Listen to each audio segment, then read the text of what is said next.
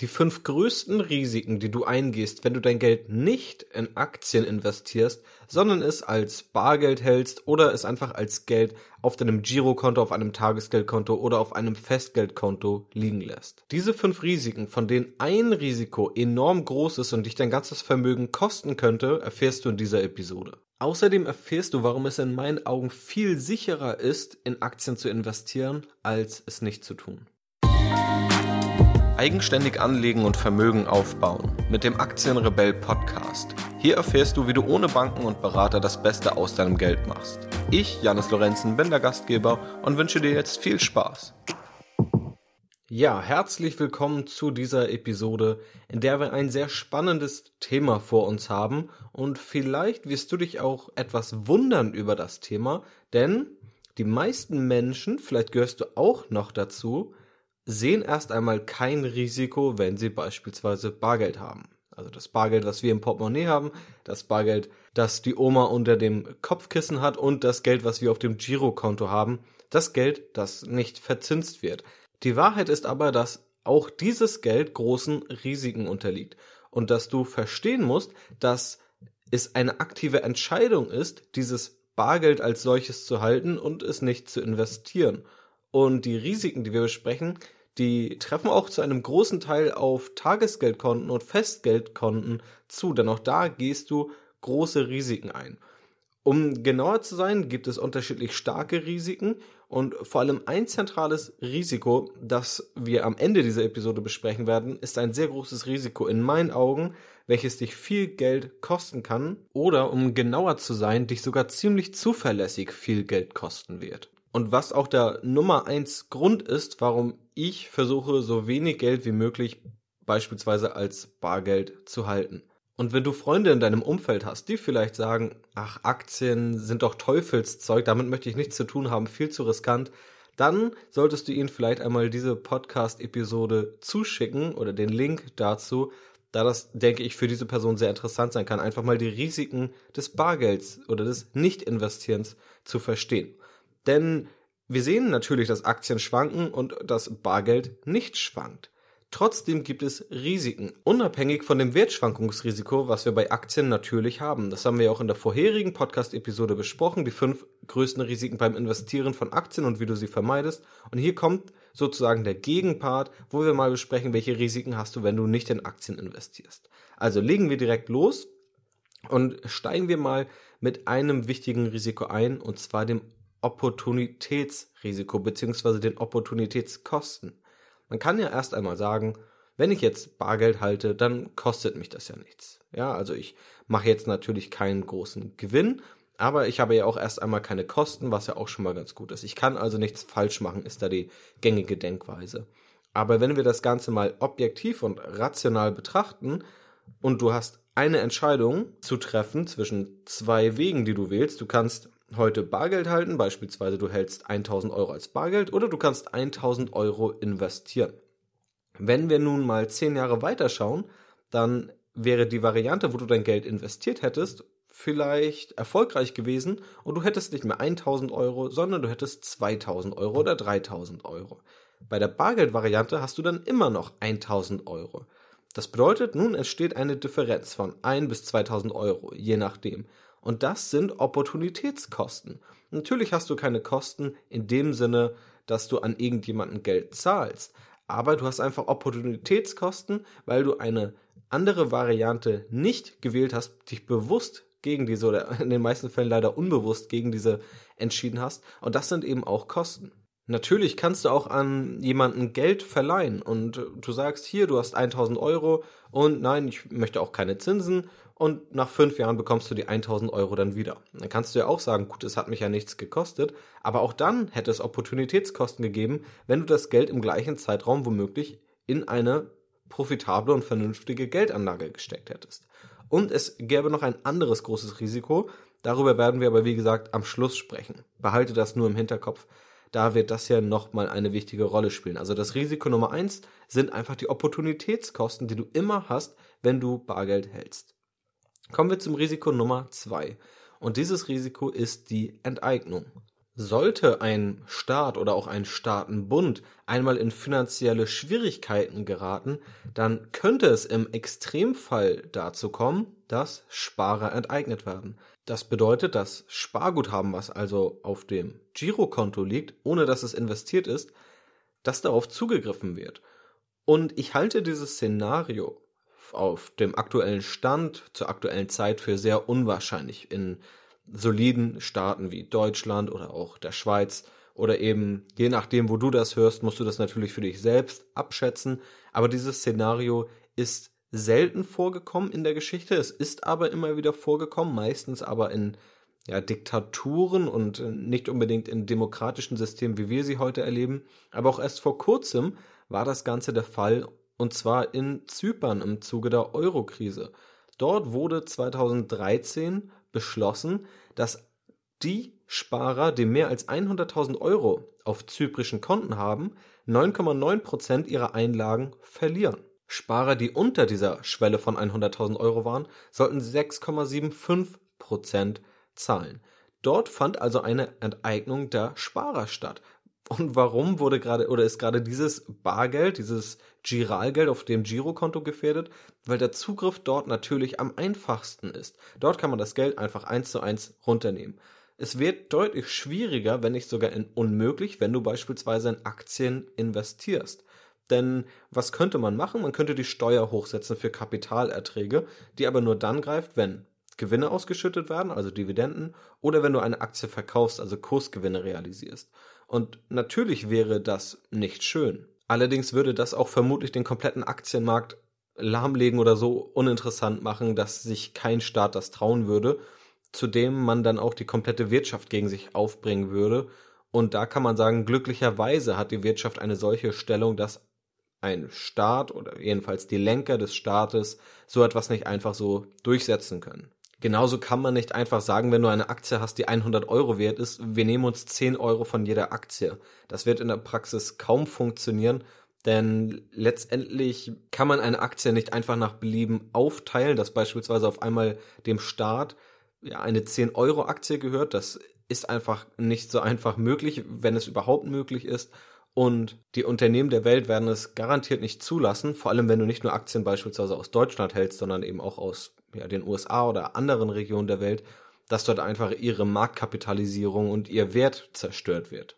Zudem sind Aktien, die ja das Recht auf einen Unternehmensanteil angeben, auch auf andere Depotbanken verschiebbar. Das heißt, du könntest dann ja, wenn du bei einer deutschen Depotbank bist, deine Aktien relativ schnell auf ein ausländisches Depot verschieben, was dann womöglich auch dem entgegenwirken könnte. Also das Risiko bei Aktien an einer Enteignung zu leiden, sehe ich als sehr, sehr gering an. Ich sehe es auch bei Bargeld zugegebenermaßen als gering an, aber dort ist es deutlich einfacher. Auch bei Immobilien, die man ja logischerweise nicht einfach so ins Ausland verschieben kann, ist es natürlich relativ einfach, nicht unbedingt zu enteignen, aber zumindest Steuern zu erhöhen. Also die Grunderwerbssteuer kann erhöht werden oder andere Steuern, die im Zusammenhang mit einer Immobilie anfallen.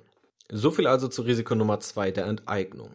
Und Risiko Nummer drei ist sehr spannend, da das wirklich ein Risiko ist, das denke ich kaum jemand wirklich auf dem Schirm hat. Und das ist ein großes Klumpenrisiko. Denn wenn wir uns einmal anschauen, was ist die Haupteinkommensquelle in deinem Leben, woher du Geld beziehst? Das wird vermutlich, außer du hast womöglich reich geerbt oder vielleicht auch im Lotto gewonnen, das wird dann vermutlich dein Arbeitseinkommen sein. Das heißt, über dein gesamtes Leben hast du ein gewisses Arbeitseinkommen und das ist dein, dein größter Vermögenswert. Und das ist natürlich ein enormes Klumpenrisiko, wenn im Grunde dein Vermögen deines Lebens von deinem Arbeitseinkommen abhängig ist. Denn du weißt ja nicht, was passiert. Und im Optimalfall und im Regelfall geht natürlich alles gut. Du kannst ja bis ans Ende deines Arbeiterlebens auch gesund arbeiten und vielleicht auch gutes Geld verdienen und dann gehst du in Rente und alles passt soweit. Wobei auch die Rente nochmal ein Thema für sich ist, da die Rente gerade für jüngere Generationen natürlich auf sehr wackeligen Beinen steht und sehr, sehr vage ist und kaum erkennbar ist, welche Zahlungen dort zu erwarten sind. Aber das ist vielleicht sogar noch ein erweitertes Risiko, was aus diesem Klumpenrisiko des Arbeitseinkommens hervorgeht. Wenn du also dein Geld nicht investierst und du es dabei belässt, dass deine Haupt- oder deine einzige Einkommensquelle in deinem ganzen Leben dein Arbeitseinkommen ist, dann gehst du eben das Risiko ein, dass du beispielsweise bei einer Krankheit oder bei einem Jobverlust, dass irgendwann diese Haupteinkommensquelle oder die einzige Einkommensquelle, dein mit Abstand größter Vermögenswert, massiv darunter leidet. Das heißt, wenn du jetzt arbeitest und du bist vielleicht 30 Jahre alt und du arbeitest und denkst, okay, das läuft ja alles gut mit meinem Gehalt, da kann ich alles bezahlen und werde alles bezahlen können. Aber was passiert, wenn womöglich irgendeine Krankheit auftaucht, wenn du 50 bist? Oder wenn dein Unternehmen pleite geht, wenn du 50 bist und auf einmal findest du keinen neuen Arbeitgeber oder du bist in einem Job, wo du vielleicht noch gar nicht absehen kannst, dass es ihn irgendwann nicht mehr geben wird, aber irgendwann kommt eine neue Technologie, die dich womöglich überflüssig macht. Das ist natürlich nicht schön. Wenn wir über Risiken reden, müssen wir eben auch so etwas erwähnen. Und die Lösung dagegen ist eben, dass du mit deinem Geld, das du verdienst, neue Einkommensströme erschließt. Und das kann dann sein, dass du in Immobilien investierst oder eben, dass du in Aktien investierst und dass du immer mehr auch deine Einkommensströme diversifizierst. Die Diversifikation ist ja ein sehr, sehr wichtiges Schlagwort und Grundprinzip beim Investieren, dass du nicht alles auf eine Karte setzt, nicht alles auf eine Aktie setzt beispielsweise, sondern mehrere Aktien, die möglichst unterschiedliche Charakteristiken aufweisen, in deinem Depot hast. Das ist das Grundprinzip. Genauso kannst du dieses Prinzip oder solltest du dieses Prinzip aber auch bei deinem Einkommen anwenden. Dass du eben nicht nur dein Einkommen dein Leben lang aus einer einzigen Quelle beziehst, sondern dass du nach und nach Einkommen, das aus deiner Arbeit entsteht, dass du es auch in andere Einkommensquellen umschichtest. Das bedeutet, dass du eben dieses Einkommen auch in Aktien investierst, wie gesagt in Immobilien oder in andere Anlagen, die dir Erträge liefern. Und wenn du das eben nicht machst, wenn du nur Bargeld hältst und wenn du dich nur auf dein Gehalt verlässt, dann kannst du eben oder dann gehst du ein großes Risiko ein, dass dieses Arbeitseinkommen irgendwann durch unvorhergesehene Umstände massiv gemindert wird womöglich auch noch ein Risiko dann später bei der Rente, dass dort vielleicht Ereignisse auftauchen, die deine Rente deutlich mindern. Also Risiko Nummer drei ist das Klumpenrisiko, wenn du dein Geld nicht investierst, wenn du keine weiteren Einkommensströme oder Geldanlagen erschließt, sondern dich dein Leben lang nur von deinem Arbeitseinkommen abhängig machst und hoffen musst, dass du dein Leben lang gesund bleibst, dass dein Job bestehen bleibt, dass dein Einkommen so hoch bleibt und auch dass deine Rente dementsprechend hoch ist. Kommen wir zum vierten Risiko und dies ist das Wechselkursrisiko. Und das äh, Wechselkursrisiko, was ich damit meine, geht darauf hinaus, dass du ja auch irgendwo von der wirtschaftlichen Entwicklung deines Landes und der Wechselkurse zum Ausland abhängig bist. Wenn jemand aus der Schweiz beispielsweise nach Polen fährt, dann wird alles für ihn unfassbar günstig sein. Umgekehrt, der Pole in der Schweiz kann sich vermutlich kaum etwas guten Gewissens leisten, weil die Preise dort vermutlich das vier- bis fünffache betragen. Der Grund dafür ist natürlich der Wechselkurs, der auch eng mit der wirtschaftlichen Leistung der Länder zusammenhängt. Nehmen wir nun mal an, wir leben in Deutschland und uns geht es hier relativ gut, aber wir wissen ja nicht, wo Deutschland gerade vor dem Hintergrund aufstrebender Schwellenländer und einer alternden Gesellschaft, wo Deutschland in 20, 30 oder auch 50 Jahren steht. Das wissen wir eben nicht und wenn Deutschland sich nicht so positiv entwickelt, wie es über die letzten Jahrzehnte der Fall war, dann wird vielleicht auch der Wechselkurs darunter leiden und auch andere Länder haben das durchaus erlebt. Was passiert, wenn du als Deutscher oder wenn der ja, Wechselkurs sich einfach verschlechtert und du eben Deutscher bist oder je nachdem, wenn du in einem anderen Land lebst, was dort deine Währung ist? Wenn diese Währung sich verschlechtert, da werden alle ausländischen Produkte für dich teurer. Das heißt, es wird für dich viel teurer, ausländische Produkte zu importieren. Genauso auch wenn du im Urlaub bist im Ausland, dann wird alles für dich viel teurer, weil eben der Wechselkurs aus deiner Sicht viel, viel ungünstiger ist. Das heißt, du bist von der Wirtschaftsentwicklung deines Landes abhängig, da du höchstwahrscheinlich auch das Bargeld zum allergrößten Teil in der Währung deines Landes hast, also in Deutschland dann im Euro. Du kannst dich von diesem Wechselkursrisiko befreien oder es zumindest senken, wenn du Anlagen suchst, wo du global gestreut investieren kannst. Und das kannst du am besten mit Aktien. Du kannst natürlich auch irgendwo in Immobilien investieren, aber es ist deutlich schwieriger, aus, in ausländische Immobilien vor Ort zu investieren. Oder du kaufst eben Immobiliengesellschaften, die dann ebenfalls Aktienunternehmen sind, um eine Zwischenlösung zu finden. Aber das ist nochmal ein anderes Thema. In jedem Fall bist du also vom Wechselkurs abhängig, wenn du den Großteil deines Geldes in deiner Landeswährung hältst und bist dann eben auch von der wirtschaftlichen Entwicklung sehr abhängig, wenn du dein Geld nicht streust und wenn du dein Geld auch nicht in anderen Ländern investierst. Auch bei Immobilien bist du von der Wirtschaftsentwicklung des eigenen Landes abhängig, da die Immobilienpreise sehr stark an das Einkommen eines Landes gekoppelt sind. Das ist auch relativ intuitiv verständlich, denn wenn du dir vorstellst, in Deutschland würde auf einen Schlag von einem Tag auf den anderen jeder nur noch die Hälfte verdienen, dann könnten natürlich die aktuellen Immobilienpreise sehr, sehr deutlich auch nicht mehr bedient werden und auch vermutlich die aktuellen Mieten nicht. Das heißt, die Mieten müssen sinken, die Immobilienpreise müssen sinken. Deshalb sind natürlich auch die Immobilienpreise in wohlhabenden Städten wie London oder New York deutlich höher als ja in Polen oder der Ukraine oder anderen Ländern und deren Hauptstädten. Natürlich geht es auch Aktien in Deutschland schlecht, wenn die deutsche Wirtschaft sich schlecht entwickeln, wenn Leute weniger Einkommen haben. Aber du bist ja nicht gezwungen, nur in deutsche Aktien zu investieren. Bei Immobilien führt daran eben fast kein Weg vorbei. Deshalb haben Aktien hier, was den Wechselkurs angeht, sowohl gegenüber Immobilien als auch gegenüber dem Bargeld in meinen Augen noch einen Vorteil. Kommen wir jetzt zum letzten und auch größten Risiko des Bargelds oder auch des Tagesgeldkontos und des Festgeldkontos. Und dies ist das Inflationsrisiko.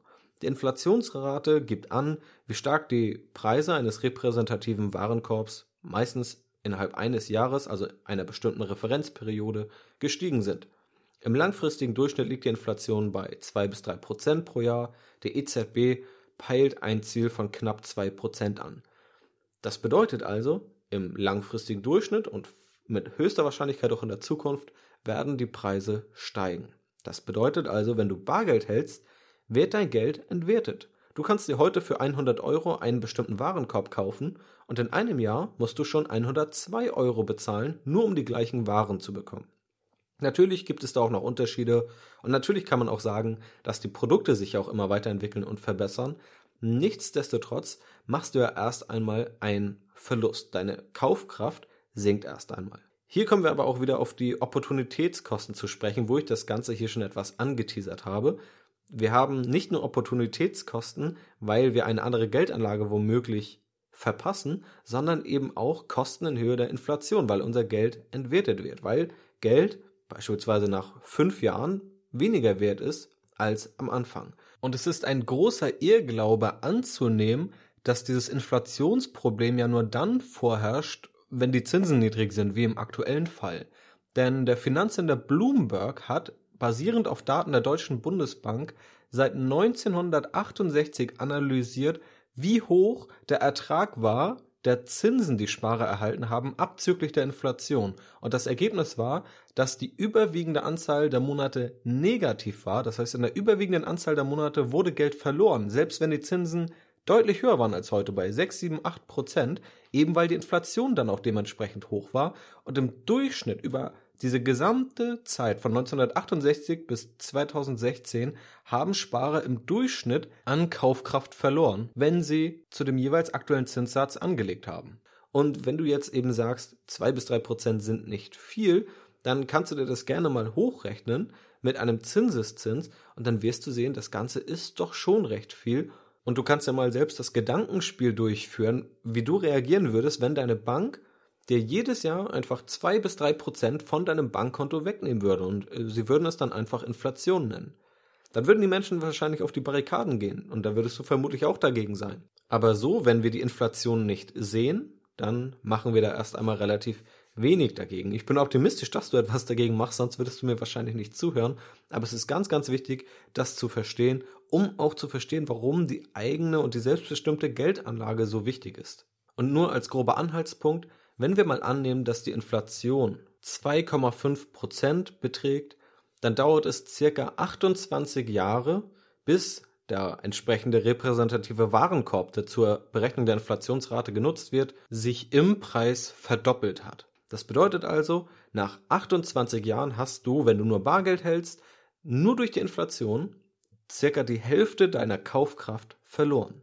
Und wenn du eben das Beispiel, dass die Bank dir diese Inflationsrate in Rechnung stellst, mal durchgehst, oder wenn du dir vorstellst, dass du jetzt einfach deinen Stundenlohn nimmst, den du aktuell bei deiner Arbeit hast, und den mal durch zwei teilst, dann führt, denke ich, kein Weg daran vorbei, als dass du dich eben gegen diese Inflation wehrst und dein Geld inflationsgeschützt anlegst. Denn was das Thema noch wichtiger macht, ist sich einmal anzuschauen, was denn passiert, wenn wir nicht in diesem, ich sag mal, normalen Rahmen bleiben, sondern wenn die Inflation mal höher ausfällt. Das haben wir in Deutschland in den 1920er Jahren erlebt. Dort kam es zur deutschen Hyperinflation. Dort hat ein, ein Laib Brot irgendwann 1000 Mark gekostet und irgendwann eine Milliarde Mark. Du musst dir also vorstellen, es gab dort Menschen, die waren Millionäre, was auch damals nach heutigem Stand sehr, sehr wohlhabend war, und diese wurden durch die Inflation völlig entwertet. Wenn du dir vorstellst, heute hat jemand 5 Millionen Euro und irgendwann kann man sich für ja, 100 Millionen Euro gerade mal eine Packung Butter kaufen, dann ist sein ganzes Vermögen nichts mehr wert und er wird es auch nicht mehr wiederbekommen, wenn diese Person sein Geld nicht inflationsgeschützt angelegt hat. Und gerade vor dem Hintergrund der Geldpolitik in Europa, wo wir sehr, sehr viel billiges Geld haben und wo wir auch nicht in Zukunft wissen, wie die Geldpolitik aussehen wird, in fünf, in zehn oder in zwanzig Jahren und ob das Ganze so kontrollierbar ist, wie man es gerne hätte, gibt es diese Risiken definitiv, dass die Inflationsrate nicht bei 1, 2, 3 Prozent liegt, sondern dass diese auch durchaus mal auf 5 oder 8 oder 10 Prozent springen kann. Und auch diese Höhen wurden auch in der, ja, oder seit dem Zweiten Weltkrieg wurden auch Inflationsraten von 8 Prozent pro Jahr über mehrere Jahre in Deutschland erreicht. Und dann findet diese Entwertung der Kaufkraft oder des Geldes natürlich noch viel, viel stärker statt. Und das ist in meinen Augen ein Risiko, vor dem man sich schützen muss. Wie du das Ganze machst, das ist natürlich nochmal ein ausführliches Thema, welche verschiedenen Produkte es dafür gibt. Kurz gesagt sind aber in erster Linie Sachwerte dafür entscheidend, denn wenn Preise steigen, steigen eben Sachwerte ja, im Preis bzw. im Wert. Dazu gehören Immobilien, dazu gehören aber auch Aktien, dazu gehören auch Rohstoffe. Natürlich gibt es aber auch immer andere Faktoren, die auf diese Preise dieser Sachwerte auswirken. Also wir als Ökonomen verwenden da oft den Hinweis Ceteris Paribus, was klug klingt. Im Grunde bedeutet es einfach nur, wenn wir diesen Faktor isoliert betrachten. Das heißt, wir würden nun sagen, eine höhere Inflationsrate führt Ceteris Paribus dazu, dass die Aktienkurse im Wert steigen. Das heißt, wenn wir einfach nur isoliert die Inflation betrachten und nicht die anderen Einflussfaktoren auf die Aktienkurse betrachten. Denn natürlich gibt es andere Faktoren, die die Aktienkurse vor allem kurzfristig schwanken lassen, die aber auch die Immobilienpreise schwanken lassen. Die Immobilienpreise schwanken ja genauso wie Aktienkurse. Es wird uns nur nicht jeden Tag mitgeteilt. Genauso ist es natürlich auch bei den Rohstoffpreisen, beispielsweise auch beim Goldpreis. Die Inflation ist nicht der einzige Faktor, aber wir können langfristig davon ausgehen, dass die Inflation in den Preisen und in den Werten dieser Sachwerte enthalten ist. Dass eine Immobilie ein Sachwert ist, ist, denke ich, recht klar. Rohstoffe auch. Und auch Aktien sind Sachwerte, beziehungsweise die Unternehmen, die hinter diesen Aktien stehen. Das sind ja meistens Produkte, das sind Rohstoffe und letztendlich sind ja auch Unternehmen die Weichensteller sozusagen, die ja die Preise definieren. Also wenn bei einer Inflation die Preise steigen, was ja der Definition nach so sein muss, dann werden die Preise natürlich von Unternehmen angehoben. Das heißt, wenn für Unternehmen irgendetwas teurer wird, wenn sie höhere Löhne zahlen müssen oder wenn Rohstoffe im Einkauf teurer werden, dann erhöhen Unternehmen die Preise. Und dadurch können Unternehmen natürlich auch dieses Inflationsrisiko weitergeben und bei sich selbst senken, was für uns als Aktionäre sehr, sehr wichtig und wertvoll ist. Und in der bereits erwähnten Periode, wo es zur deutschen Hyperinflation kam, stieg der Aktienindex des Statistischen Reichsamtes im Dezember 1923 im Monatsdurchschnitt auf einen Wert von 26,89 Billionen Punkten. Also nicht 1000, nicht Millionen, nicht Milliarden, sondern Billionen. Aktien konnten hier nicht jeglichen Wert zu 100% ganz genau erhalten, aber auch Aktien sind massiv im Wert gestiegen, was dieser enorme Wert des Aktienindex von damals verdeutlicht. Das waren also die fünf größten Risiken, wenn du nicht in Aktien investierst. Fassen wir das Ganze einmal ganz kurz zusammen. Risiko Nummer eins: du hast Opportunitätskosten. Wenn du dein Geld nicht anlegst, sondern es nur als Bargeld hältst, dann hast du erst einmal keine Kosten, aber wenn du es genau ausrechnest, hast du die Kosten, und zwar die Kosten der Chance oder der Geldanlage, die du verpasst. Risiko Nummer zwei, Enteignung. Wenn du Bargeld hältst, ist es der einfachste Weg für den Staat, dein Geld in einer finanziellen Notlage zu enteignen. Das ist nicht wahrscheinlich, aber es kann vorkommen und es ist zum Beispiel vor ein paar Jahren im Zuge der Eurokrise in Zypern vorgekommen. Risiko Nummer drei, das Klumpenrisiko. Du verlässt dich womöglich dein ganzes Leben nur auf dein Arbeitseinkommen, wenn du dein Geld nicht anlegst, wenn du keine neuen Einkommen erschließt, wenn du also dein Einkommen nicht diversifizierst. Du bist viel breiter aufgestellt, wenn du beispielsweise ein Einkommen aus deiner Arbeit hast, wenn du ein Einkommen aus Aktien hast, aus deiner Geldanlage in Aktien und wenn du vielleicht von mir aus noch eine Immobilie dazu hast. Dann hast du schon drei Standbeine statt nur eins und dadurch ist dein Risiko deutlich reduziert. Also das Klumpenrisiko ist definitiv vorhanden, wenn du dein Geld nicht investierst. Risiko Nummer vier, das Wechselkursrisiko. Entwickelt sich der Wechselkurs, in dem du dein ganzes Geld hältst, schlecht, dann sinkt deine Kaufkraft im Ausland. Das heißt, Urlaube werden teurer. Wenn du ausländische Produkte importierst, dann wird das auch teurer. Und Risiko Nummer fünf ist das Inflationsrisiko. Dein Geld wird durch die Inflation entwertet, weil die Preise steigen. Du solltest dein Geld also inflationsgeschützt anlegen, nicht nur um langfristig die 2 bis 3 Prozent Inflationsrate wieder reinzuholen, sondern auch um dich abzusichern vor möglichen Hyperinflation, bei der die Inflationsrate dann mal 5 Prozent beträgt, 8 Prozent, 10 Prozent oder im schlimmsten Fall sogar auch 100 Prozent. In Venezuela ist jetzt gerade auch ein aktuelles Beispiel, wo eine Hyperinflation stattgefunden hat, wo also Vermögen sehr, sehr schnell in sehr kurzer Zeit massiv entwertet wurden. Und das verdeutlicht, dass dieses Risiko sehr real ist und dass es es wert ist, sich davor zu schützen. Nun kannst du natürlich also gerne einmal vergleichen. Das sind die Risiken vom Bargeld. Das sind die Risiken, wenn du nicht investierst oder beim Tagesgeldkonto, beim Festgeldkonto bleibst. Vergleiche das mal mit den Risiken, wenn du in Aktien investierst, die wir in der letzten Podcast-Episode, der Episode Nummer 2, besprochen haben. Und wie du auch diese effektiv minimierst. Und dann komme ich zumindest für meinen Teil zu dem Schluss, dass es für mich viel sicherer ist, in Aktien zu investieren, als es nicht zu tun, als mein Geld in Bargeld zu halten oder es aufs Tagesgeldkonto oder auf das Festgeldkonto zu packen oder beispielsweise Staatsanleihen oder andere festverzinsliche Wertpapiere zu kaufen, die sich beispielsweise nicht an der Inflationsrate orientieren. Und wenn wir das Ganze mal etwas größer denken, dann ist das, glaube ich, ein, ein wichtiger Punkt oder ein Hauptverständnis, dafür, dass Menschen helfen kann, dass sie in ihrem Leben nicht in die Altersarmut rutschen, dass sie nicht irgendwann vor Problemen stehen, weil sie beispielsweise ja ihr Arbeitseinkommen nicht mehr haben und nie vorgesorgt haben, nie weitergedacht haben, wenn sie nie an die Inflation gedacht haben, dass wenn sie das verstehen, was wir hier in dieser Podcast-Episode besprochen haben und auch in der letzten, dass sie dann ihr Leben finanziell deutlich erfolgreicher und einfach sicherer gestalten können. Sie können ihr Leben sicherer gestalten durch Aktien.